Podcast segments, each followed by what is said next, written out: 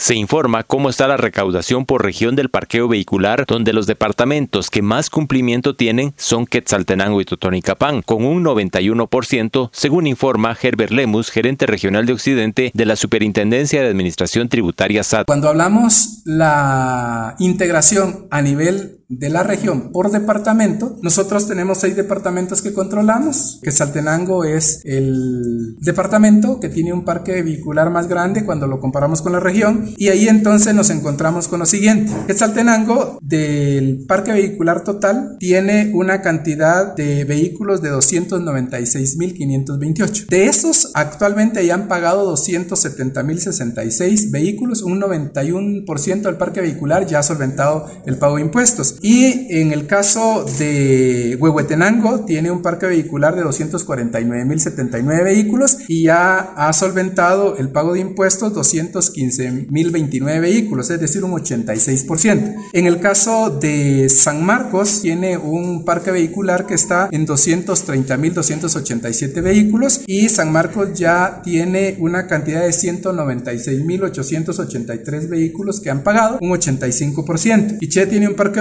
vehicular de 151.009 vehículos y ya han pagado 127.614 vehículos, 85%. Y en el caso de Totonicapán, Totonicapán tiene 77.831 vehículos y a la fecha ya han pagado 70.596 ya tenemos un 91% solventado en Totonicapán. Y por último, Sololá tiene un parque vehicular de 64.075. Es el departamento que menos parque vehicular presenta, pero ya han solventado 56.332 vehículos, que es un 88%. Podemos decir que los departamentos que más cumplimiento en el pago de impuestos de circulación de vehículos presentan es Quetzaltenango con un 91% y Totonicapán con un 91%. Desde Emisoras Unidas Quetzaltenango y informa Wilber Coyoy, primera en noticias, primera en deportes.